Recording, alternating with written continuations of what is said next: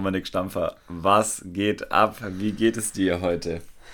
Bene, mir geht's, ja, mir geht's wieder gut. Äh, ich habe noch so ein paar Stimmprobleme, keine Stimmungsprobleme, sondern Stimmenprobleme oder Stimmprobleme, wie auch immer man das nennt. Ähm, und ja, aber ansonsten, nee, mir geht's eigentlich wunderbar. Ich hatte, ich hatte heute tatsächlich meinen ersten Arbeitstag und bin noch total, keine Ahnung, hyped und bin, äh, bin noch ein bisschen aufgewühlt und aufgeregt und wie das so ist. Daher, ja, mir geht's sehr, sehr gut, Bene. Wie geht's dir? Solltest du nicht zum 1.7. anfangen? Da stimmt doch schon wieder was nicht. Nee, alles hat alles seine Richtigkeit. Alles okay. seine Richtigkeit. Na gut. Gut, gut, gut. Äh, mir ist heiß. Oh. Mir geht's gut, aber mir ist sehr heiß heute. Bene, es heiß 36, 36 Grad in Berlin. Äh, nicht mal die Hochparterre-Wohnung äh, kann es richten. Es ist einfach nur heiß. Es ist crazy. Das ganze Wochenende war schon so. Und ähm, ja, ich hoffe, es ändert sich jetzt nochmal. Ist auch witzig, seitdem du jetzt gerade oder seitdem wir auf den Aufnahme-Button gedrückt haben, scheint dir, glaube ich, auch nochmal so richtig die Sonne ins Gesicht. Äh, also gefühlt kommt da gerade nochmal viel Sonne nach Berlin rein. Ähm, ja, ich kann nur sagen, hier friere ich fast schon.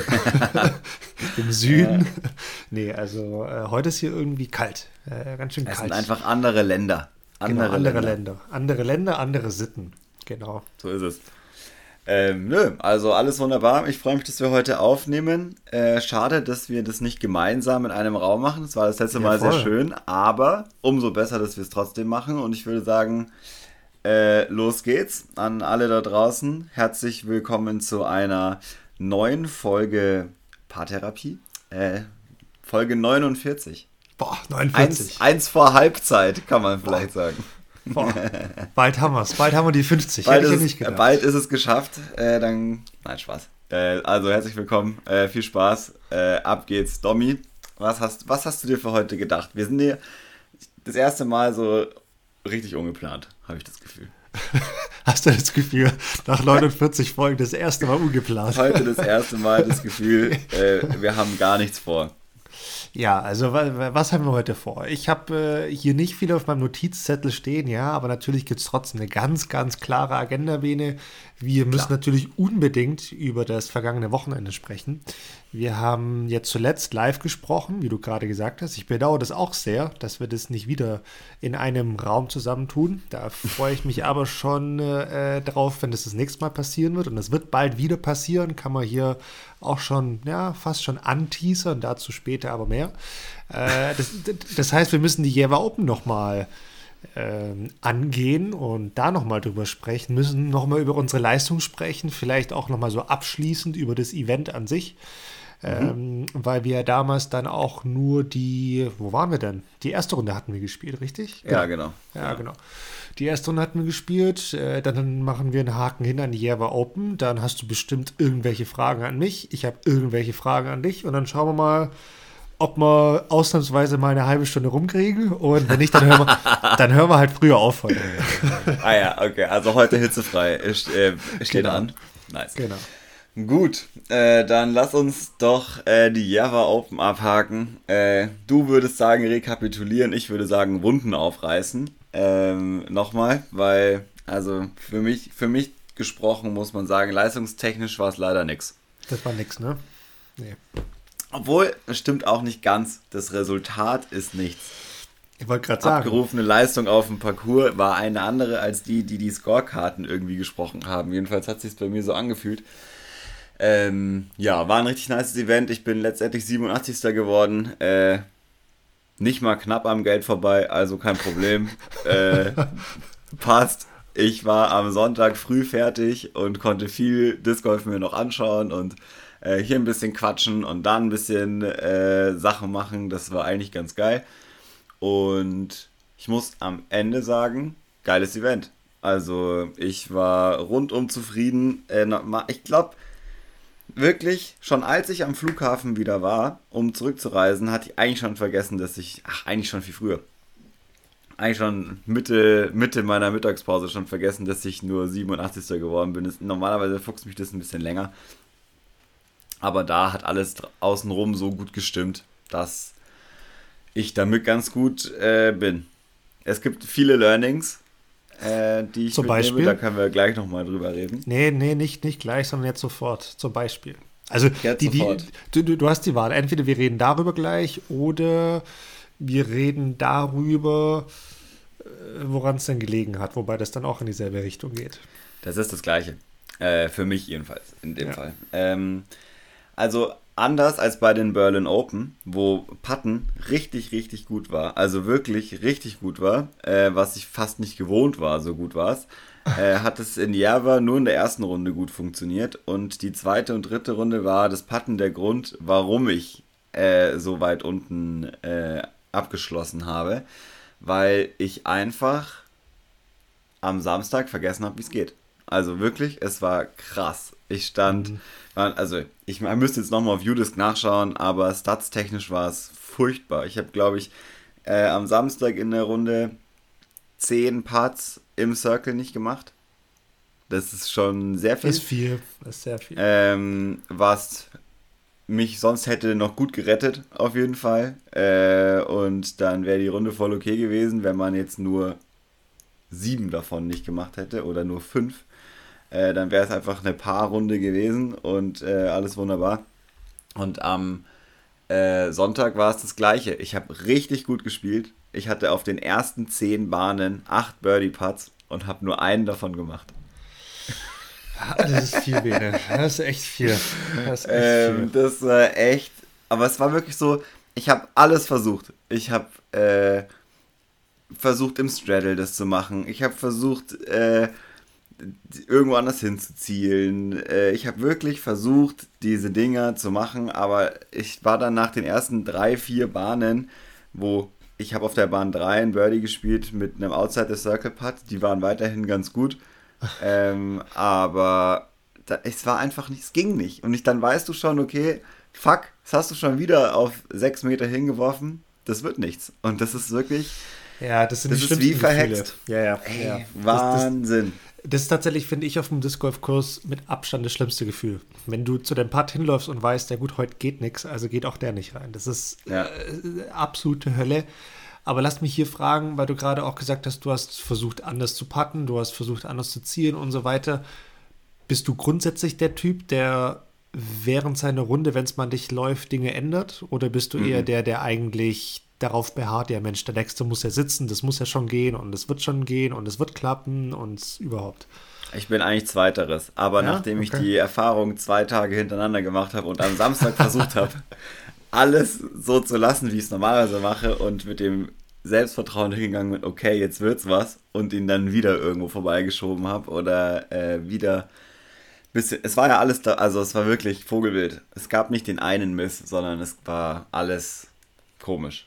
Okay, Und krass. dann habe ich am Sonntag gedacht, okay, nach drei Bahnen war, na, ich hatte auf, nach drei Bahnen war ich ein über, obwohl ich drei unter hätte sein müssen.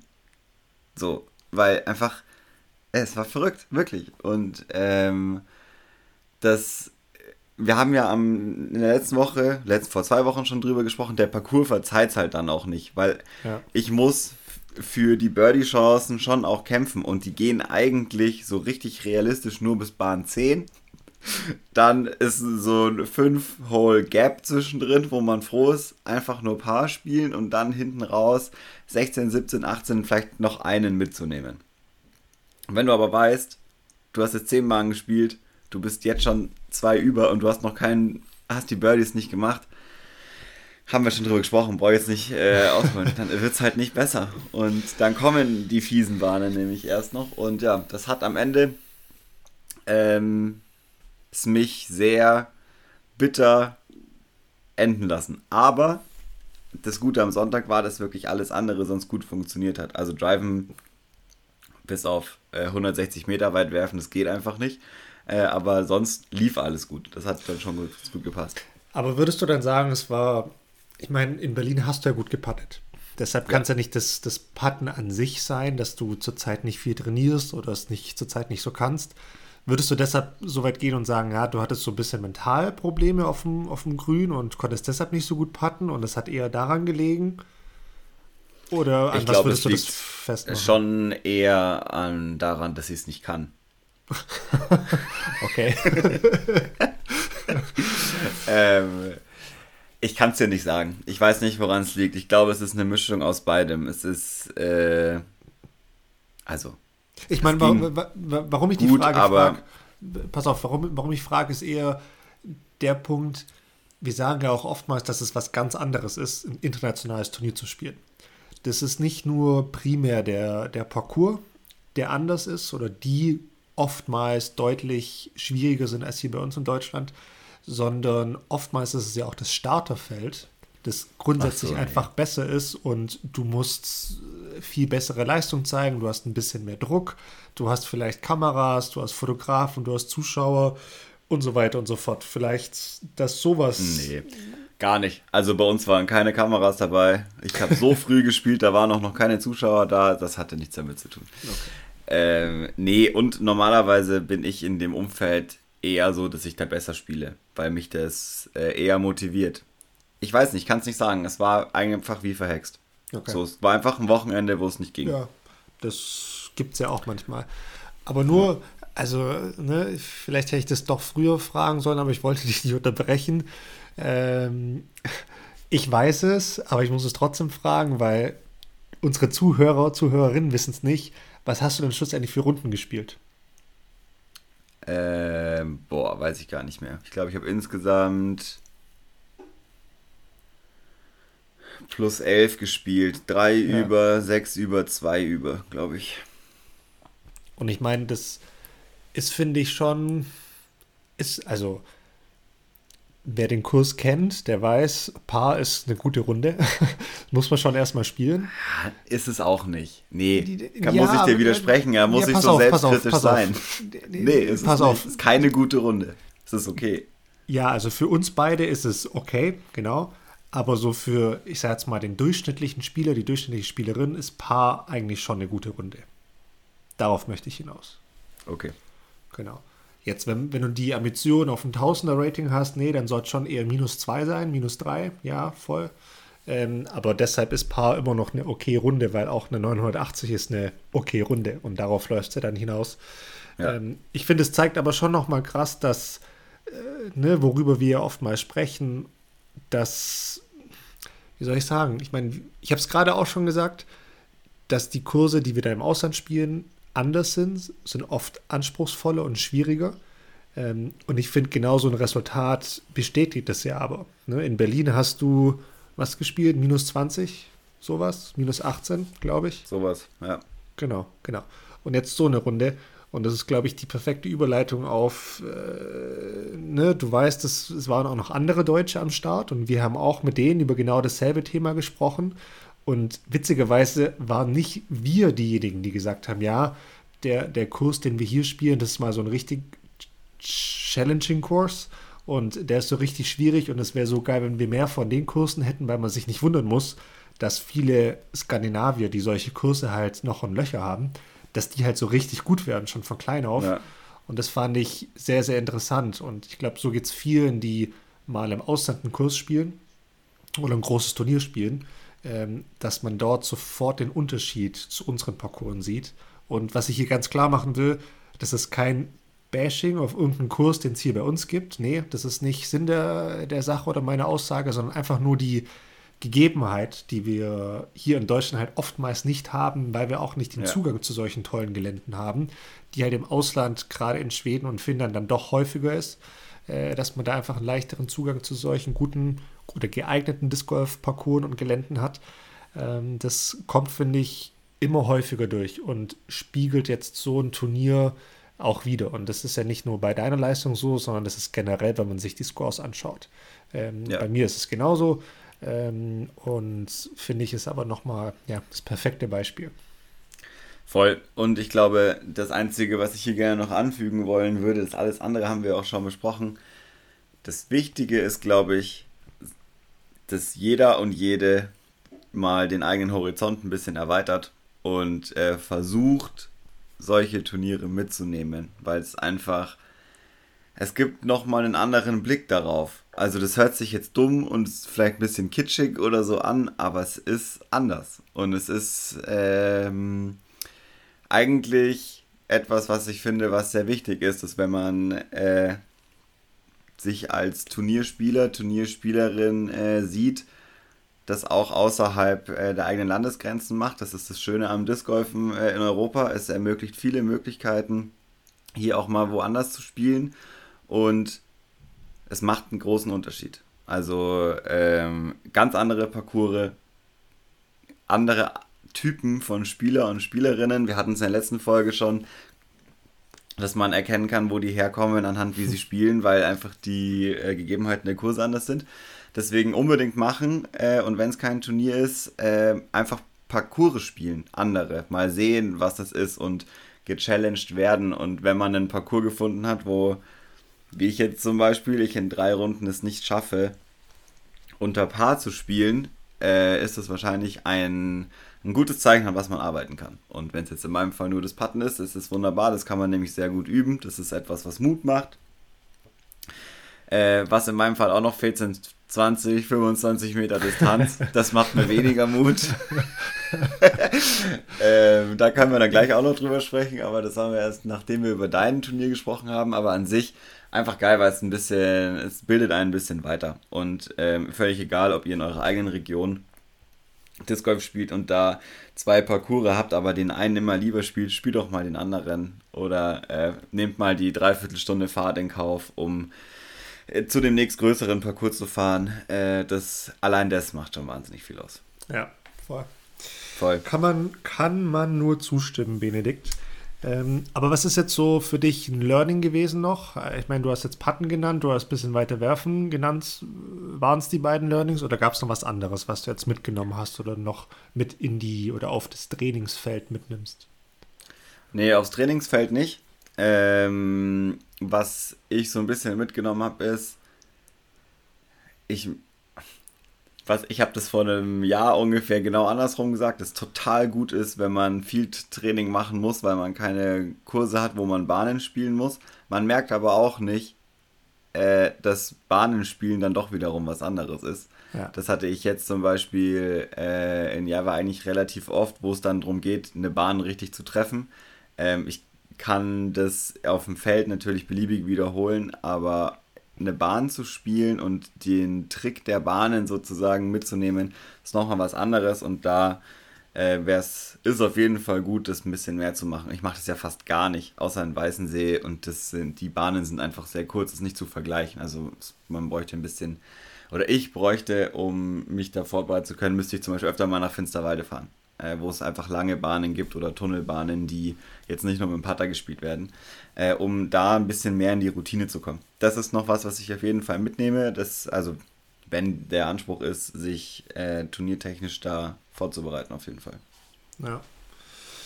Genau. Das und sonst habe ich auf jeden Fall noch mitgenommen, dass es ziemlich geil ist. Also mal wieder. Es war ja jetzt wirklich zwei Jahre für mich jedenfalls der europäische Zirkus so ein bisschen raus, bis auf die Europameisterschaft letztes Jahr, wo es auch cool war, aber auf jeden Fall noch viel verhaltener. Und ich wusste das nach Kokkedal schon, dass ich das ziemlich geil finde, äh, diesen ganzen europäischen Zirkus wieder zu haben. Und jetzt in Java, wo wirklich das Starterfeld auch äh, so crazy war und auch einfach die ganzen Jungs und Mädels einfach wieder da waren und nicht nur eine Handvoll, sondern da wirklich was geboten war und ja, also das ist einfach, da fühle ich mich sehr wohl, sagen wir es mal so. Und ich ja. ja finde es gut. Es macht mir Bock. Das stimmt, also ich bin mit genau denselben Gefühlen nach Hause gekommen, ähm, dass es richtig Bock gemacht hat. Ähm, dass ja. es richtig cool war, wieder so dass die, die Top-Elite des europäischen Disc Golfs an einem Ort zu haben. Das war richtig schön. Ähm, und auch in diesem ja, maximal internationalen Starterfeld. Ich meine, klar, EM ist EM, aber dort war man halt dann doch eher unter Deutschen, ähm, was ja auch völlig klar und auch völlig gut ist. Ähm, und das ist bei so einem Turnier dann jetzt nochmal anders. Und es war total cool. Ich meine, wir sind sehr viel mit den Schweden abgehangen an, äh, ja. an diesem Wochenende und es war unfassbar witzig. es war richtig schön. Äh, und äh. ja, also ähm, alles tipptopp. Was nicht ganz super tipptopp ist, ähm, ja, also meine Leistung bin ich jetzt auch nicht 100% zufrieden mit. Ich bin schlussendlich geteilter 37. geworden. Das ist so das klassische Ergebnis von ja, man hat eine Runde halt verkackt und ja. ist dann so irgendwie noch unter die Top 40. Das ist so der Klassiker. Das ja, hat mich auch ein bisschen genervt. Ich wollte eigentlich drei solide, drei gute Runden spielen, ohne irgendeinen großen Aussetzer. In der zweiten Runde gab es den Aussetzer, was aber auch total absurd war, weil also spieltechnisch habe ich genau so gespielt wie in der ersten Runde, wo ich eine Minus 1 gespielt habe. Ähm, ich habe nur keinen Putt getroffen und mhm. habe mich sofort an meine Runden von den letzten zwei, drei Jahren erinnert, äh, wo, ne, wo halt einfach die Putts nicht reingehen und zack, bumm, auf einmal spielst du plus drei. Das war ein bisschen ätzend. Das war sehr, sehr schade. Das hat mich natürlich ein bisschen nach hinten geworfen. Aber umso schöner, dass ich da in der letzten Runde sehr, sehr gut gespielt habe ähm, und auch jeden Putt getroffen habe und ich glaube sogar vier Outside the Circle Putts gemacht habe, was sehr untypisch eigentlich für mich ist. Äh, aber das war sehr, sehr gut.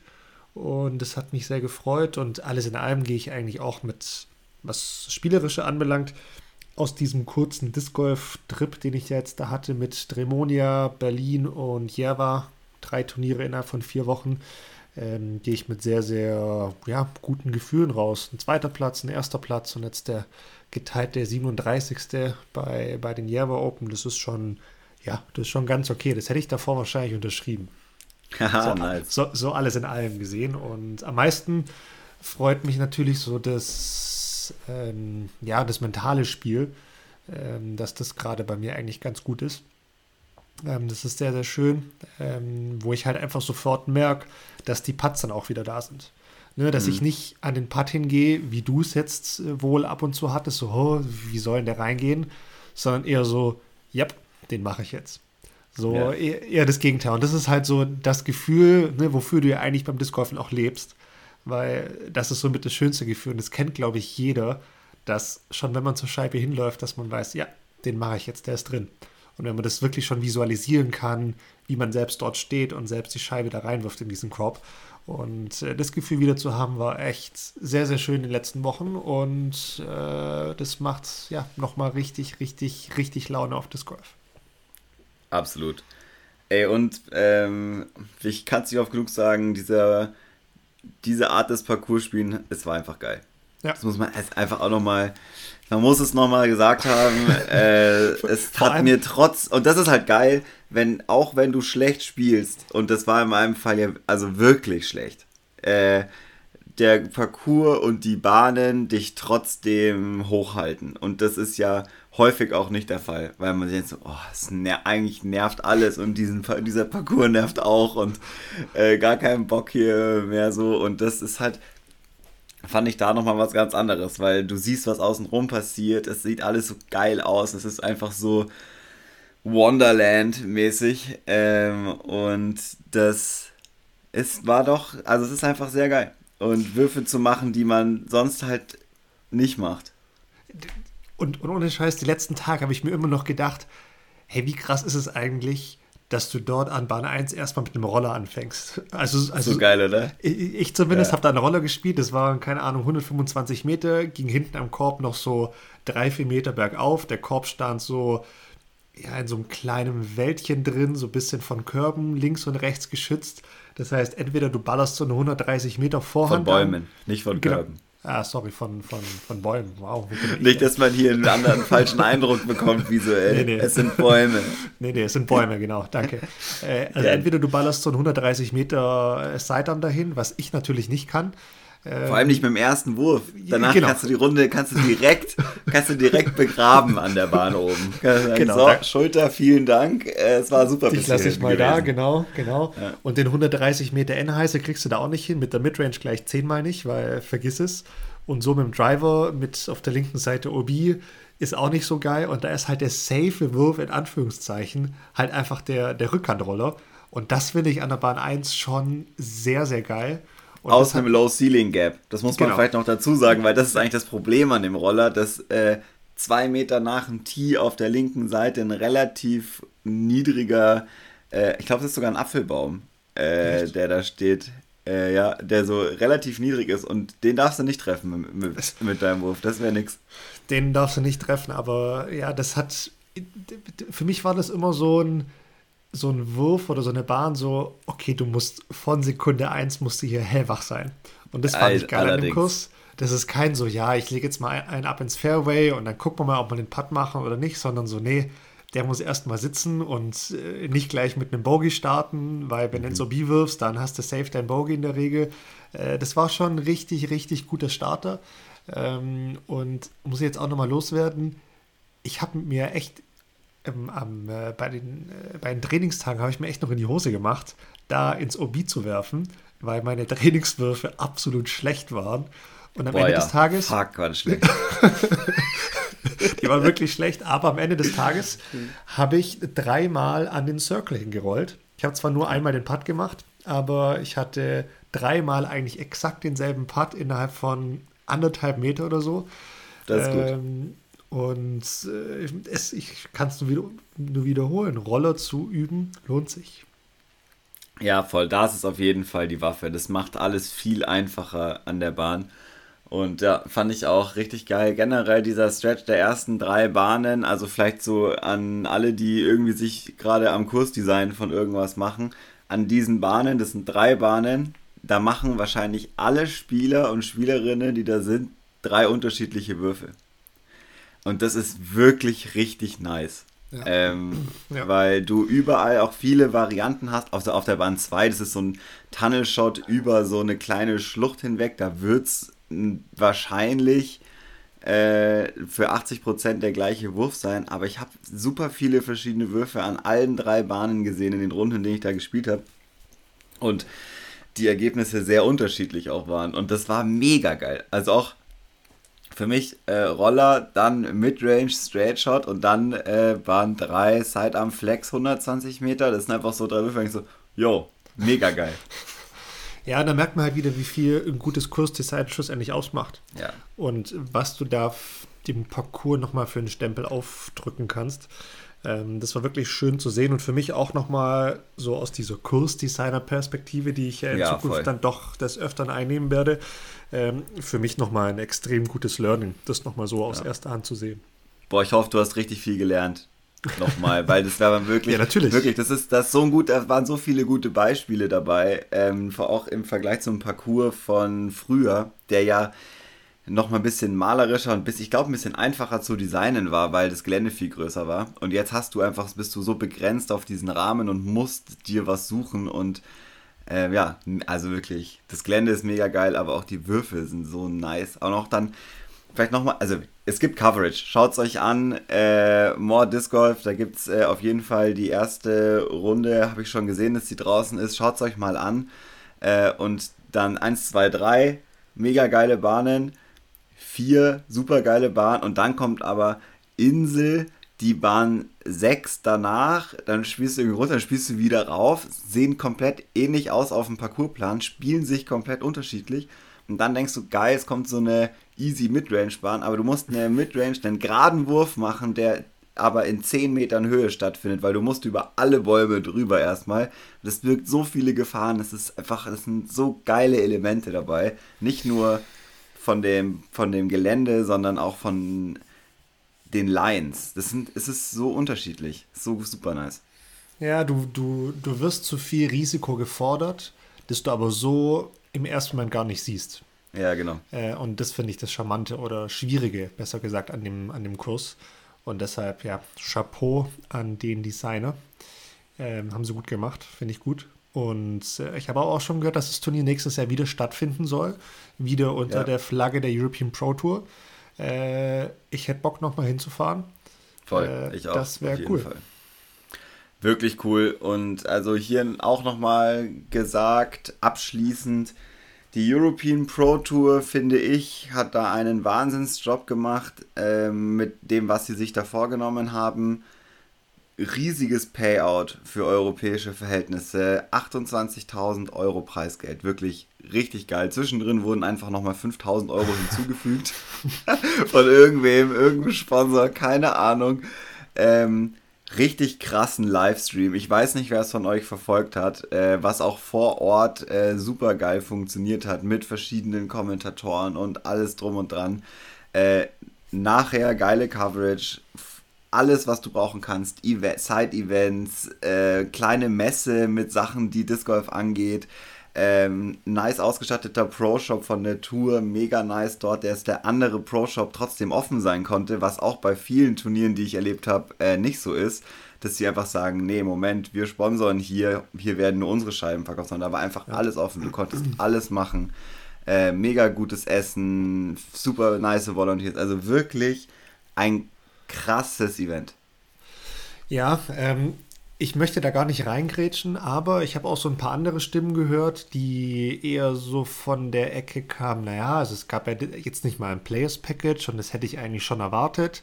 Ähm, oder so ein, dass generell so ein bisschen drumherum fehlt. Ähm, so, so, im Sinne von vielleicht eine Players Party oder oder oder sowas habe ich gehört und selbst habe ich mir auch gedacht, naja, es hätte an der einen oder anderen Stelle ein bisschen mehr sein können.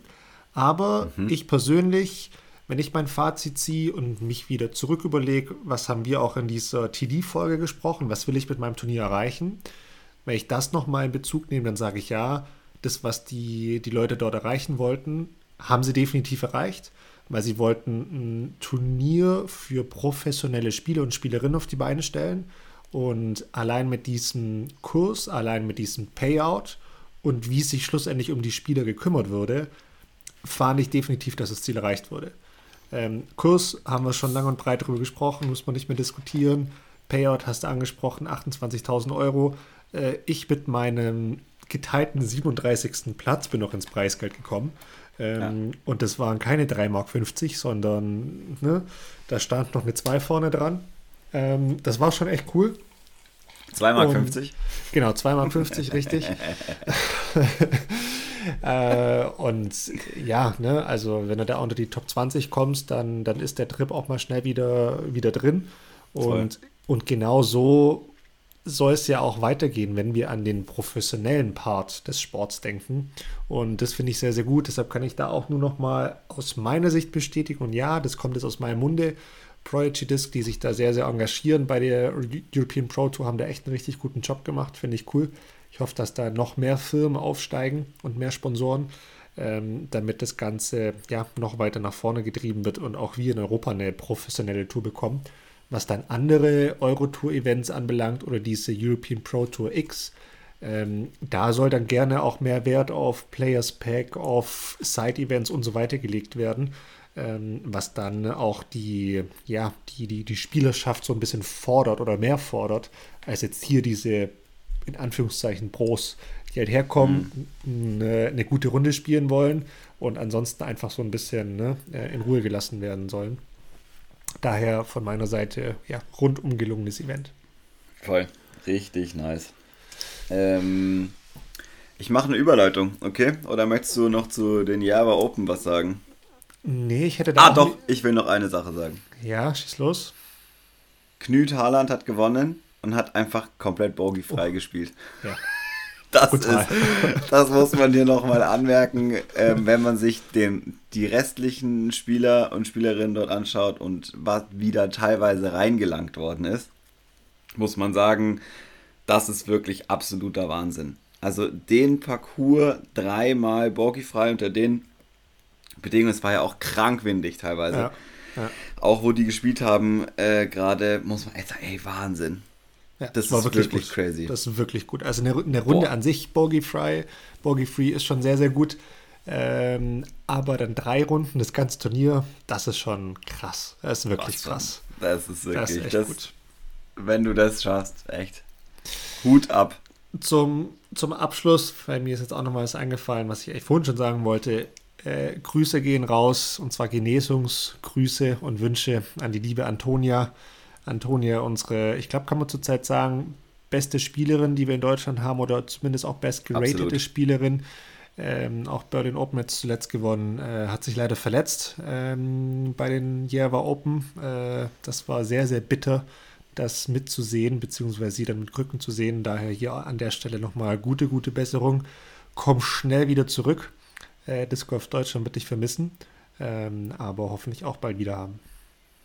Ja, wenn es so geht wie vor 17 Jahren mit der Genesung äh, des letzten Bänderrisses, dann ist sie in drei Wochen wieder hier. Sehr gut. Darauf hoffen wir. Absolut. So, Bene, deine Überleitung. Deine, deine Überleitung.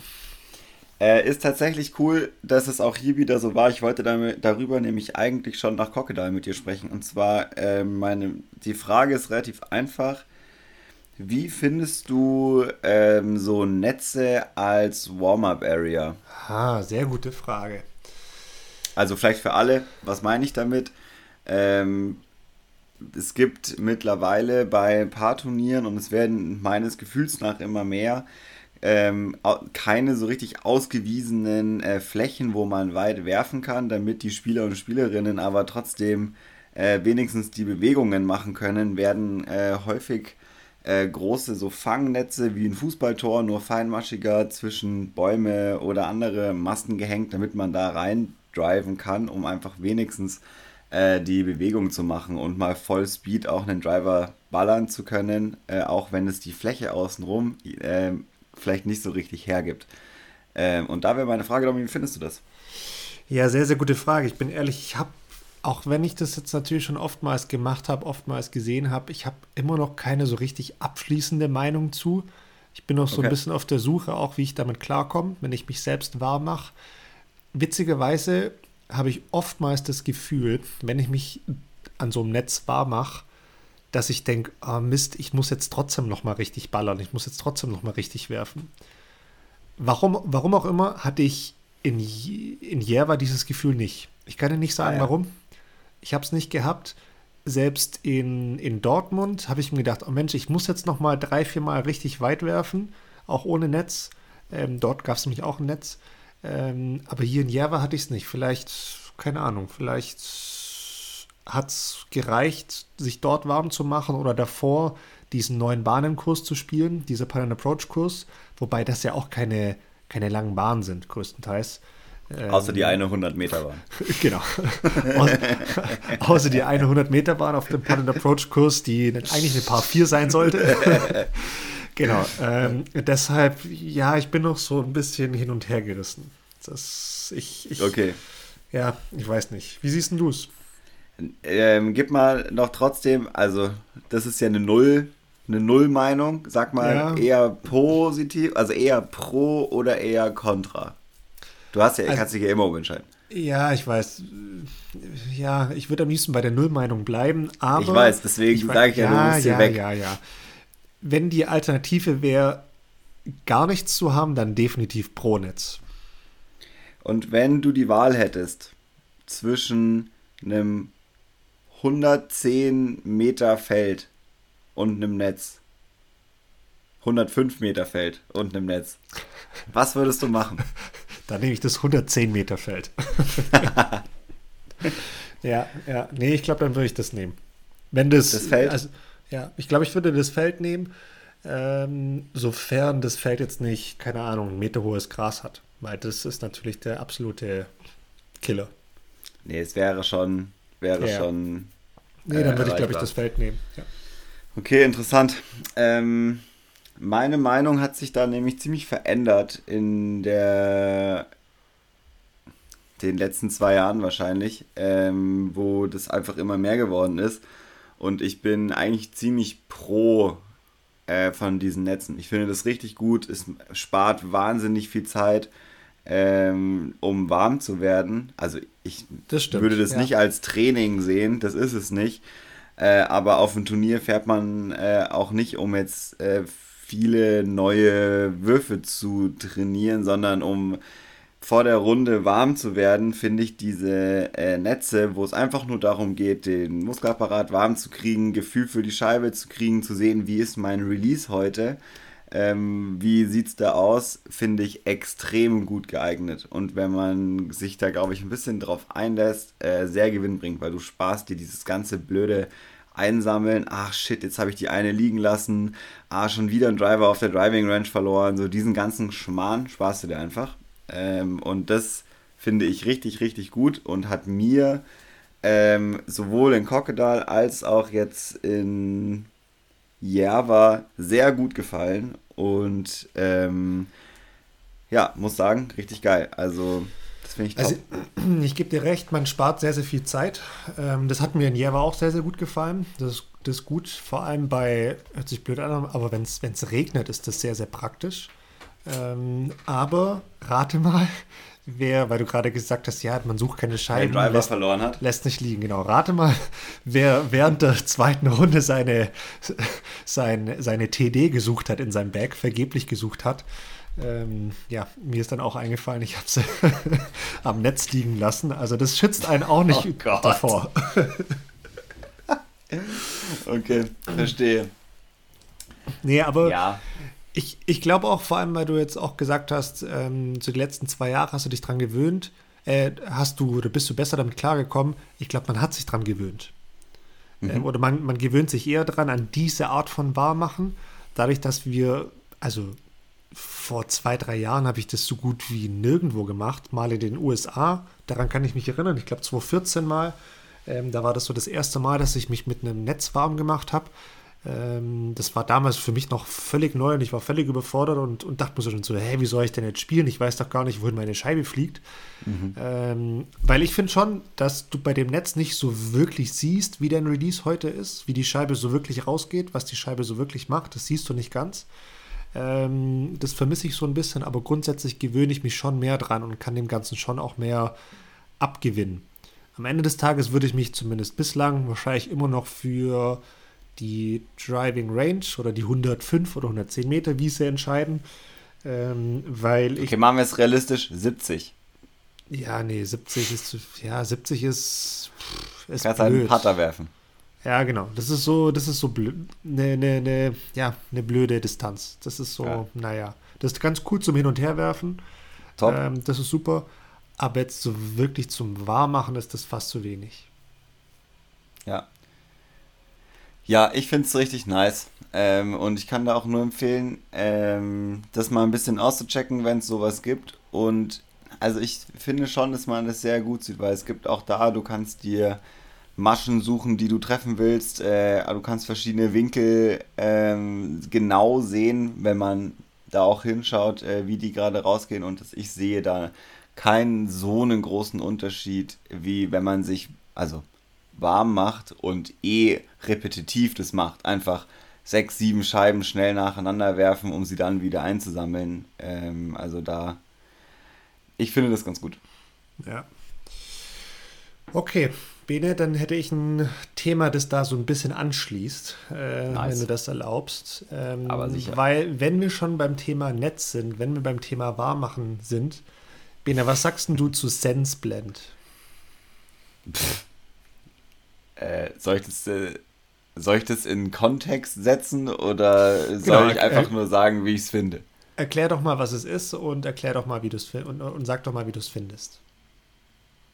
Also, SenseBlend ist eine Technologie, würde man wahrscheinlich äh, rundum beschreiben, ja. die wir beide und viele andere Spieler und Spielerinnen jetzt auf der European Pro Tour in Java kennengelernt haben. Und zwar ist es kurz gefasst eine App und eine zugehörige Auswertungssoftware dazu, mit der man die Bewegungen, die man jetzt zum Beispiel beim Putten macht, äh, visualisieren kann und ähm, sehen kann, wie gut machst du diese Bewegungen immer und immer wieder. Und man kann damit sozusagen sich nicht nur auf sein Gefühl verlassen beim Putten, ah, ich glaube, den habe ich zu niedrig losgelassen, sondern du kannst, weil es getrackt wird durch eine Apple Watch, äh, sehen, ah, habe ich zu wirklich zu niedrig losgelassen oder zu sehr am Heiser oder ähm, was auch immer oder mein Timing hat nicht gepasst. Ähm, du kannst nämlich sowohl Zeit als auch Position äh, durch den Gyrosensor in der Apple Watch tracken und somit immer deine Bewegung immer wieder nachvollziehen. Und die Software hilft dir quasi deinen perfekten Putt auszubilden. Ja. Und ja. nutzt dafür die, deine gesamten Sinne. Deswegen heißt es SenseBlend. Äh, so kann man es wahrscheinlich gut einmal umschreiben. Denn wenn du es nutzt, äh, kriegst du ein akustisches Signal unter anderem. Ob du jetzt zum Beispiel zu weit links Release hast, dann kriegst du auf dem linken Ohr ein akustisches Signal und zu weit rechts auf dem rechten Ohr. Und äh, damit spielen die ein bisschen. In der Praxis sieht es ja dann so aus, du hast eine, eine Apple Watch, hast ein paar Patte in der Hand, stellst dich auf, keine Ahnung, 5, 10 Meter, wie auch immer du willst, pattest und sobald du einen Putt getroffen hast, der sich, der, der, der sich für dich gut angefühlt hat, dann lockst du diesen Putt ein, dann wird diese Bewegung gespeichert, dann kannst du nochmal ein paar machen und kannst auch nochmal ein paar, in Anführungszeichen, perfekte Putts von dir einloggen. Und die Daten von diesem, in Anführungszeichen, perfekten Putt werden dann auf gut Deutsch gemittelt und daran orientieren sich dann deine nächsten Würfe. Und das, das heißt, es gibt nicht den einen perfekten Putt, sondern es orientiert sich immer an deinem perfekten Putt, was du als perfekt ansiehst. Und darauf basierend gibt dir dann diese App ähm, visuell natürlich dann Zeichen, wie der Release Point war, ob ähm, ne, zu viel heißer, nicht heißer ähm, und wie du halt richtig sagst, auf die Ohren nochmal diese Geräusche. Und ich habe das ja, wie lange war es? Ich habe es 20, 25 Minuten oder so getestet und ich fand es völlig absurd. Ich bin anfangs gar nicht, ich bin anfangs gar nicht klar gekommen, weil du hast auf einmal diese, diese Ohrhörer auf und bekommst dann so ganz komische Töne, äh, wenn du einen Putt gemacht hast und musst davor erstmal die richtige Position finden wie du, wie du dran stehst. Und dann gibt es den Ton, dann kannst du losmachen. Und es hat mich total überfordert. Ich habe ein Part nach dem anderen daneben gemacht. Aber sobald du mal verstanden hast, wie das alles geht, hey, ich weiß nicht, was passiert ist, aber irgendwann sind die Putts von alleine reingegangen. Es war total krass. absurd. Es war wirklich, es war verrückt. Und ich war ja so ein bisschen skeptisch, aber äh, ich bin echt begeistert. Also ich fand es schon echt mhm. richtig cool. Und das Witzige ist, einer von den Jungs oder von den Schweden, mit denen wir auch abgehangen sind, die haben zu uns noch gesagt, ja, das macht süchtig, pass auf. Und wir so, ja, ja, witzig, witzig. Es macht süchtig. Also dieses, dieses Geräusch auch, ich habe das Geräusch immer noch im Kopf, das ist ein total geiles Geräusch, das hört sich cool an. Und äh, dadurch, dass es halt so ein bisschen spielt mit mehr links, mehr rechts, ist schon echt total abgefahren und man kann das auch für die Drives und so weiter machen. Äh, das finde ich super interessant. Hätte ich gerne noch gemacht. Also da ist es wohl noch nicht so ausgeklügelt. Genau, äh, weil richtig. während du äh, das trainiert hast, saß ich ja äh, daneben und habe mich mit dem einen der Gründer auch noch unterhalten und äh, mir das mal alles erklären lassen. Und das ist auf jeden Fall der nächste Schritt. Jetzt gerade kümmern sie sich ums Thema Patten und äh, nicht so Approaches geht wohl auch schon rein mit der Apple Watch und das, was kommen wird, ist eben der gesamte Bewegungsablauf von Drives, Vorhand wie Rückhand ähm, dass man es alles checken kann. Und das ist wirklich richtig geil. Also dein Fazit ist auch äh, Daumen hoch? Ja, auf jeden Fall. Also ähm, ich glaube, das ist die allersinnvollste Variante, die ich bisher gesehen habe, Disc Golf technisch unterstützt zu lernen. Ja. Also, weil du wirklich was hast, was nicht lügt. Weil beim Disc Golfen trügt ein ja der Schein. Also, du, man weiß es immer nicht so ganz genau. Und endlich kannst du das sehen und du kannst ja auch deine Bewegungen dann dir visualisiert anzeigen lassen von der Bewegung von der Uhr, die dann immer auch nochmal darstellt, wo du deine Bewegung gerade machst, zu welchem Zeitpunkt du wo bist und damit kannst du halt wirklich echte Resultate äh, daraus ziehen. Und letztendlich ist das der Schritt zu dem, was in vielen anderen Sportarten auch gemacht wird, dieses Videotraining, was ähm, ja im Profisport eigentlich gang und gäbe ist, wo genau das gemacht wird, kannst du hier jetzt auch machen und zwar selber zu Hause. Deswegen absolut, ähm, ich habe da jetzt auch viel drüber gesprochen die letzten zwei Wochen, weil ich es auch technisch sehr interessant finde und äh, diesen, also warum das süchtig macht, äh, ist das, was man auch im digitalen Bildungsbereich nimmt. Das nennt sich Gamification, weil das Ganze wird spielerisch gemacht und hier werden halt Signale und Punkte und so weiter genommen, um das Ganze in so eine spielerische Atmosphäre zu packen. Und deswegen macht es tatsächlich süchtig. Das ist nachgewiesen, das ist ganz klar. Und das ist was, in dem ich mich sowieso die ganze Zeit in meinem Alltag bewege. Deswegen finde ich es nochmal von der anderen Seite her super interessant. Und hier wird es für was Gutes verwendet. Und es ist sehr zugänglich. Das finde ich auch ziemlich gut. Ja, ja. Ja, abschließend kann man vielleicht sagen, es ist noch nicht auf dem Markt. Ich glaube, so kann man genau. sagen. Es wird erst noch Nach zwei Wochen noch. Ähm, und wer will, kann da sicherlich aber schon mal dem Account auf Instagram, wahrscheinlich auch auf Facebook folgen. Sensblend. Ähm, lohnt sich, ist was aus Schweden. Die beiden Jungs, die das machen, sind super, super cool drauf. Ähm, ja. Sind richtig tolle Typen. Und äh, ja, ich glaube, das könnte groß werden. Ich glaube, das hat Potenzial. Ja, jetzt haben wir leider unser, unseren Werbejoker schon äh, verballert, indem wir es einfach erzählt haben, wir hätten davor mit denen Deal machen sollen. Ja, ähm, aber macht gar nichts. Was wir auf jeden Fall noch ankündigen können, ist, was wir auch mit den beiden Jungs schon ausgemacht haben, dass sie uns wahrscheinlich mal hier für eine Folge besuchen werden, um mal das Ganze noch von der anderen Seite, nämlich der ihrer professionellen Seite, zu beleuchten und ähm, da uns nochmal neben dem kleinen Blog, den wir jetzt gemacht haben, äh, mal erzählen lassen, wo das Ganze herkommt. Siehst du, den Joker haben wir jetzt verbraten, Jetzt, jetzt haben wir wieder Erwartungen geweckt. Das ist ja auch meine Erwartung, ist schon okay. Ah, okay, okay, okay, gut. Wenn es deine Erwartung ist, dann ist es auch meine Erwartung, dann machen wir das so. ähm, nee, das wird gut. Also Sense Blend, ähm, schaut da mal nach. Ähm, da gibt es sehr, sehr bald was, ähm, ja, auf die Ohren. So kann man das, glaube ich, ganz gut ausdrücken. So, Absolut. Bene, was möchtest du mich denn noch heute alles fragen? Boah, ich muss mal gerade ganz kurz äh, auf die Zeit gucken. Ich habe äh, eine Frage. Hast du die aktuellen Geschehnisse in den USA verfolgt? Vom letzten Wochenende? Ich hoffe, du meinst nicht die politischen Geschehnisse, die sind nämlich sehr, sehr Nein. traurig, sondern eher die Disc Golf-Geschehnisse. Äh, ja, und äh, ich glaube, da sind wir auch noch einen ganz, ganz, ganz, ganz dicken Shoutout jemanden ähm, schuldig. Äh, das darfst aber auch sehr gerne du übernehmen. Nein, take it. Äh, Simon, what the fuck, Lisott? what the fuck, Alter? Was geht denn da die letzten Wochen ab? Ähm, krass. Also einfach mal richtig abgeliefert. Die letzten drei Turniere waren es. Äh, unfassbar. Ein Sieg, noch ein Sieg und dann jetzt ein, ein dritter Platz. Äh, absoluter Wahnsinn. Ähm, die einen sagen endlich, die anderen sagen einfach nur, ja, wohlverdient.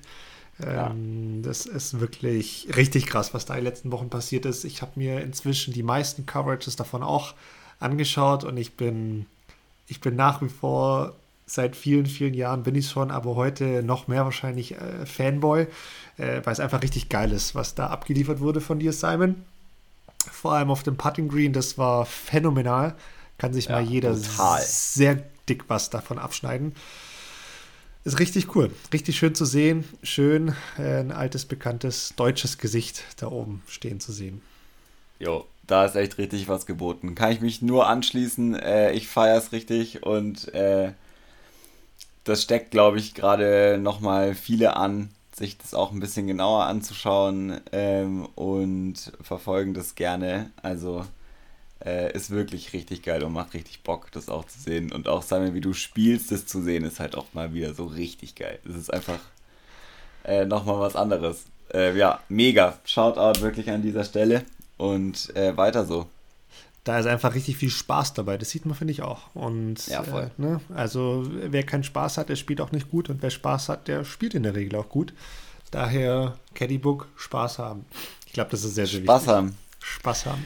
Voll. Aber, aber Bene, eine Frage noch zum jetzigen Turnier. Ich habe mir noch nicht sehr viel äh, Coverage angeschaut. Jetzt waren ja die Pre-Surf Open. Ähm, der Kurs ist aber krass, oder? Also dieses Gelände. Darauf wollte ich eigentlich hinaus. Also genau. Wahnsinn. Genau. Also richtig geil. Das ist das, worauf ich eigentlich hinaus wollte mit der Frage ähm, nach, äh, nach, wirklich auch nach dem Shoutout an Simon, äh, war das dann letztendlich dann die Überleitung dazu mega krasser Kurs. Also da muss man vielleicht noch mal kurz dazu sagen, ähm, den gibt es ja auch noch nicht lange. Das war jetzt die dritte Veranstaltung innerhalb von zwei Jahren auf dem Parcours. Ähm, und auch seit dann, seitdem gibt es den erst.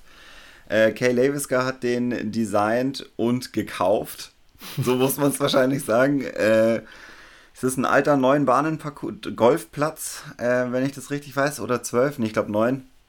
Ähm, direkt am Mississippi gelegen, äh, viel Wasser, viel Elevation, ähm, super krankes Design, rein visuell schon, also wie diese Bahnen aussehen.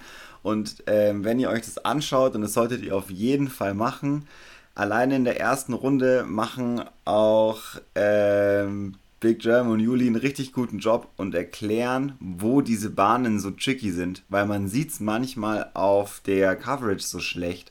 Aber hier wirklich jedes Green hängt in irgendeine Richtung. Du musst dich so krass platzieren äh, und es gibt so abgefahrene ähm, Positionen für den Abshot oder so. Oder nochmal einen, was man umspielen muss, um überhaupt eine Chance auf einen Birdie zu haben und äh, ist da richtig gut erklärt. Sieht Echt? richtig geil aus. ich finde, ich habe so die letzten ein, zwei Jahre bei, bei Disc Golf-Videos nochmal gelernt, wie wichtig gutes, äh, gute Kommentatoren für eine Sportart sind. Weil, ja. weil allein vom Visuellen siehst du oftmals gar nicht, was für eine Leistung verbracht wird. Nur wenn der Kommentator dich nochmal so ein bisschen mit, mit reinnimmt, ne, was entweder die, die Person oder die Mannschaft gerade durchmacht oder mitmacht und so weiter. Und jetzt gerade auch beim Disc Golf, wenn du dann die Gegebenheiten nochmal erklärt bekommst, so wie der Parcours, wie die Bedingungen sind und so weiter, das ist, finde ich, nochmal was ganz, ganz, ganz anderes und rückt dann die Leistung nochmal in anderes Licht. Ähm, deshalb sehr, sehr guter Hinweis da einfach bei den Coverages und bei den, bei den Runden. Ja, einfach mal ne, auch Ohren aufmachen und nicht nur konsumieren und mit, mit dem Handy nebenher dran sitzen, sondern wirklich mal aufmerksam zuhören. Ähm, das ist schon sehr, sehr gut. Ja, ist mega gut und auch die erste Runde. Ich habe sie dann, ich glaube, gestern habe ich mir die zweiten neuen angeschaut. Auch sehr interessant, weil das Feature Card aus der ersten Runde struggelt richtig. Und zwar gesamt. Also wirklich alle vier durch die Bank haben richtig Probleme mit dem Parcours und das ist sehr interessant, weil das ist relativ selten, finde ich, in diesen Coverages, wo meistens man zwei, ein, zwei von denen, die da spielen, auch die ganze Zeit sieht. Aber dort ist es wirklich so, dass da wirklich ein Kampf ist. Und da wird krass mit umgegangen. Also da kann man viel lernen, alleine von der ersten Runde. Ich habe den Rest noch nicht gesehen. Ich weiß, wie es ausgegangen ist natürlich, aber ich habe den Rest noch nicht wirklich mir selber angeschaut. Aber die erste Runde lohnt sich wirklich, weil da abgefahrene Sachen passieren. Ja, ähm, ich habe auch die erste Runde, glaube ich, gesehen. Wahrscheinlich dann so wie du den Rest auch noch nicht. Ähm, und ich freue mich aber auch auf die letzte Runde. Die wird, glaube ja. ich, super spannend. Das wird richtig cool. Aber eine Frage hier zum Abschluss, Bene. Für dich ganz persönlich, ähm, sind die, wie, wie heißt denn eigentlich das Turnier? Sind es die Preserve Open? Nee. Ich glaube, es heißt nur The Preserve. Okay, aber ist dieses Turnier, ist das ein Prestigeturnier? Schon ein Prestigeturnier? ähm, kann ich nicht bewerten, ich war da noch nicht. Ähm, ah, okay. Hm. Und äh, Prestigeturniere definiert ja jeder und jede wahrscheinlich anders. Deswegen kann ich da jetzt keine abschließende Meinung zu geben. Äh, es ist, denke ich mal, auf jeden Fall ein Turnier, über das gesprochen wird, weil es sehr viele Sachen hat, über die man da reden kann finde ich immer ein ganz gutes Zeichen für ein prestigeträchtiges Turnier. Ähm, aber das muss es wahrscheinlich über einen gewissen Zeitraum noch zeigen und nicht nur einmal abliefern. Okay, dann, äh, dann reden wir da in vier, fünf Jahren nochmal drüber. Ja, oder in zwei. Ich glaube, das ist ein Zeitraum, auf den könnte ich mich einlassen. Das würde mir ja schon ausreichen. Ja, das wären dann nur fünf Jahre. Ob man da schon von Prestige sprechen können, das, das muss man dann in zwei Jahren nochmal diskutieren. ja, auf jeden Fall. Auf, was aber lustig ist, äh, ich habe danach gleich mal geschaut, ob man nicht äh, im deutschsprachigen Raum auch gerade einen neuen Bahnen Golfparcours kaufen kann, um das gleiche zu machen.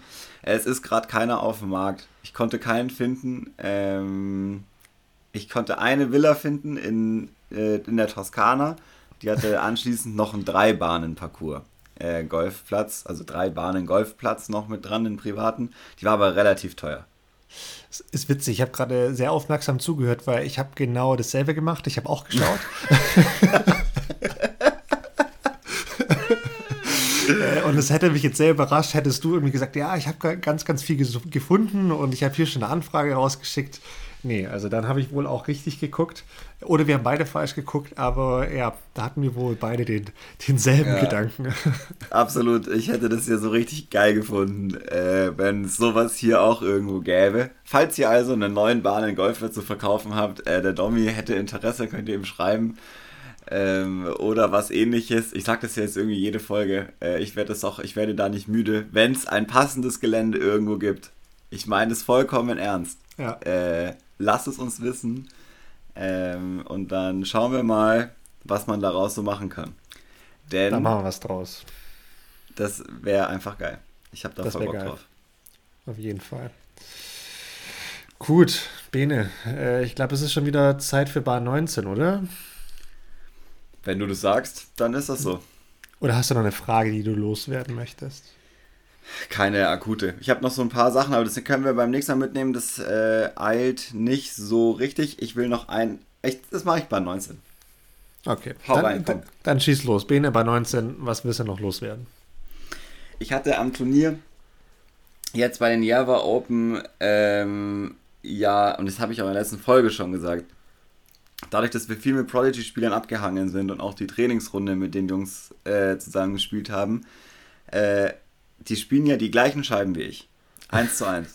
Und ähm, nochmal zu sehen, was andere mit dem exakt gleichen Material machen, ähm, was jetzt zum Beispiel in meinem Fall gar nicht so häufig ist, weil es gibt nicht so viele Menschen in Deutschland, die Prodigy spielen, aber in Finnland und Schweden sehr viele und da waren sehr viele von da, hat mich krass geflasht. Und da wollte ich dich eigentlich noch fragen, wie das denn für dich ist, weil du ja schon äh, lange die gleichen Scheiben spielst und auch, glaube ich, viel mit Leuten, die auch diese Scheiben spielen, äh, ob das dich beeinflusst oder nicht. Weil mich hat's, und das ist mir noch äh, diese Woche aufgefallen, in, meiner, in meinem Gameplan schon beeinflusst, muss ich ehrlicherweise sagen. Und ich habe gar nicht so sehr nach meinen Scheiben und meinem Gang und dachte, ah geil, ja, wenn die hier FX2 werfen, dann mache ich das auch. Weil ich habe die gleiche Scheibe und ich kann eigentlich das auch äh, so mäßig und hatte das an zwei, drei Bahnen und äh, habe das sonst nicht so. Na, also ich, ich glaube, die Antwort kennst du, oder? Was ich da jetzt sagen werde, oder? Ja, aber du musst es ja den Leuten sagen. Ach so. Also nein, es beeinflusst mich 0,0. so gar nicht, weil ich einfach weiß, dass mein Back ein komplett anderer Back ist wie von jedem anderen, der die Discmania spielt. Ne, mhm. also meine Scheiben sind alle nochmal, keine Ahnung, zwei Punkte unter der eigentlichen Stabilität. äh, und, und ich glaube eher, dass sich sehr, sehr viele Leute von mir in Klammer negativ, Klammer zu, beeinflussen lassen. Weil, äh, ne, ich werfe eine Scheibe und dann fragen sie mich, oh, was hast du denn geworfen? Dann sage ich eine PD2, oh, äh, dann muss ich jetzt aber doch nochmal höher gehen in der Stabilität und muss was Stabileres werfen. Dabei ist halt meine PD2, die ich habe, mit die instabilste PD2, die es auf der Welt halt gibt. Deshalb, äh, nee, also ich lasse mich da nicht beeinflussen. Ich, ich kenne meine Scheiben, ich weiß, wie meine Scheiben fliegen. Ich finde, dass Scheiben also ja, die Scheiben sind grundsätzlich erstmal gleich, weil es das, dasselbe Mold ist. Aber auf der anderen Seite haben viele doch nochmal minimal andere Flugeigenschaften. Und ähm, deshalb sollte man sich da, finde ich, nie komplett beeinflussen lassen. Ich meine, es macht Sinn, sich nochmal zu hinterfragen, ob es wirklich die richtige Scheibe ist. Ja, das ist okay aber nicht nur wechseln, nur weil jemand anderes gerade auf dem Tee steht und eine andere Scheibe in der Hand hat. Das, das finde mhm. ich nicht gut. Man muss sich gut mit der Entscheidung fühlen. Und oftmals ist es so, und das weißt du, oftmals ist die erste Bauchentscheidung oder der, der erste Gedanke, der in den Kopf kommt, oftmals die beste. Ja, ja, absolut. Das ist auf jeden Fall so. Ich fand es einfach nur mega lustig, das zu sehen. Und ich bin sehr also ich meine, ich kenne das so von vor den, so vor Corona, wenn ich in Finnland war und ich war irgendwie mit Seppo und Matthias und so unterwegs, wo ich halt weiß, okay, der wirft 40 Meter weiter als ich. So, äh, da braucht es, ich weiß, dass das anders ist. Oder wenn wir mit Simon eine Trainingsrunde gespielt haben, äh, das, da, da brauchst du nichts abschauen. Aber jetzt gerade bei, bei Robin zum Beispiel, wo wir sehr ähnlich spielen auch und sehr ähnlich vom Skillset sind, war es voll interessant weil wir eigentlich das gleiche Back haben, theoretisch. Mit den gleichen Scheiben und ähm, ja, das war, fand ich voll abgefahren. Nö, ich meine, unter, unter den Umständen kann ich das ja auch voll verstehen, aber du weißt, ich, ich präferiere es eher, die instabilen Scheiben zu werfen, deshalb ist es oftmals ein bisschen schwierig abzugleichen.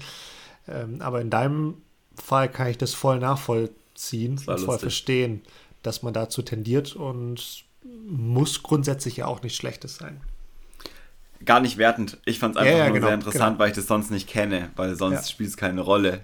Ähm, und es mir egal ist, ob da jetzt jemand eine Destroyer oder PD2 oder so wirft äh, oder vielleicht doch das gleiche wie ich auch, aber da war es jetzt diesmal was das erste Mal so richtig so. Das ist echt lustig. Sehr gut. gut. So, jetzt hast, jetzt das hast du mir viel, dazu genau, du hast mir gesagt haben. viel Zeit geklaut. Jetzt muss ich dich hier abwürgen. Jetzt muss ich noch schnell hier bei 19 lang machen. Ich halte es auch kurz. Ähm, was ich noch loswerden will, Schrägstrich muss, ich habe es letzte Mal nicht gesagt, die Anmeldung fürs Albuch Classic ist schon längst geöffnet. Äh, und ich möchte sehr, sehr gerne alle Zuhörer und Zuhörerinnen nach Sünstetten einladen, äh, das schöne Albuch Classic zu spielen. ein wunderbares Turnier. Ich habe da eventuell meine Finger im Spiel zusammen mit dem Markus und würde mich riesig freuen, von euch da einige Leute zu sehen. Natürlich auch dich, Bene. Ich habe gesehen, du bist schon auf der Liste, hast überwiesen, sehr brav, sehr vorbildlich. Ich hoffe, so. deinem Beispiel folgen auch noch viele weitere Leute. Es gibt, glaube ich, ein ganz ordentliches Starterfeld. Ähm, bin noch dabei, ein, zwei andere Leute zu überzeugen. Das könnte dann richtig knallen, das Starterfeld. Das wäre richtig schön. Und ja, meldet euch da doch mal an. Wenn ihr Fragen habt, meldet euch gern bei mir. Und wo ich schon äh, die Werbetrommel schwinge, ähm, wie mache ich das am besten? Genau, das mache ich anders. Ich schwinge sie nicht selbst, sondern das kannst du jetzt gleich noch machen, falls du was zu sagen hast. Aber abschließende, abschließende Frage von meiner Seite, Bene. Hast du dich denn schon für das Zweitagesturnier in Weilheim angemeldet? Selbstverständlich. Oh. Okay. Ich habe äh, mich schon angemeldet und überwiesen. Ich bin äh, oh. auch hier, muss ich sagen, ich muss es, also, äh, sowohl fürs Albuch Classic als auch für Weilheim wurde ich daran erinnert, das jetzt doch bitte mal zu machen. Und äh, sogar zweimal äh, von Sinnstedt nur von einer Person, äh, in Weilheim von zwei Personen. Da bin ich sehr dankbar darüber, weil ich es dann doch äh, vergesse und äh, bin sehr froh darüber. Deswegen bin ich schon für beides angemeldet. Muss aber ehrlicherweise sagen, ich weiß nicht, ob ich beides spielen kann. Na, stopp, stopp, stopp, stopp, stopp. Damit, nee, nee, das schneiden wir raus. Also so, nee, der, der Vertrag sieht Hier anders aus. Geschnitten. Hier wird der, nichts geschnitten. Der Vertrag sieht anders aus mit dir, Bene. Ähm, das kriegen wir schon hin. Da habe ich noch eine Frage. Also jetzt mal angenommen, ich spiele Städten. Äh, ist das ein Parcours? Ich war da ja schon mal, aber würdest du sagen, das eignet sich gut, um Freitagnacht anzukommen und dann Samstag, Sonntag da Turnier zu spielen und Sonntag schon relativ früh wieder zu fahren? Super, ganz klasse. Super. Ist, okay, ist, grund, ist, grundsätzlich bei Turnieren immer sehr, sehr gut. Ähm, ja, ja, ich weiß. Kennen wir ja aus Freiburg, ne? Ähm, ja, müssen wir vielleicht nochmal drüber sprechen, ob das ein richtig guter Plan ist. Okay, na gut, dann machen wir das. Gut. Aber ja, meldet euch an, Leute. Ich äh, sage das auch nochmal, ich kann es empfehlen. In, sowohl so in Städten als auch in Weilheim habe ich es jetzt schon hundertmal gesagt, aber man muss es nochmal gesagt haben. Das Gögerl und der älteste Parcours in Deutschland feiern Geburtstag. 40 Jahre Disc Golf in Weilheim. Bist du deppert. 40 Jahre. Geh so. bitte. Bene, die längste Version der Bar 19 ähm, jetzt müssen wir einen Punkt dran machen. Paar 4 war das quasi. Es war, es war, es war eine richtig harte Paar 4. Mit richtig viel Gegenwind.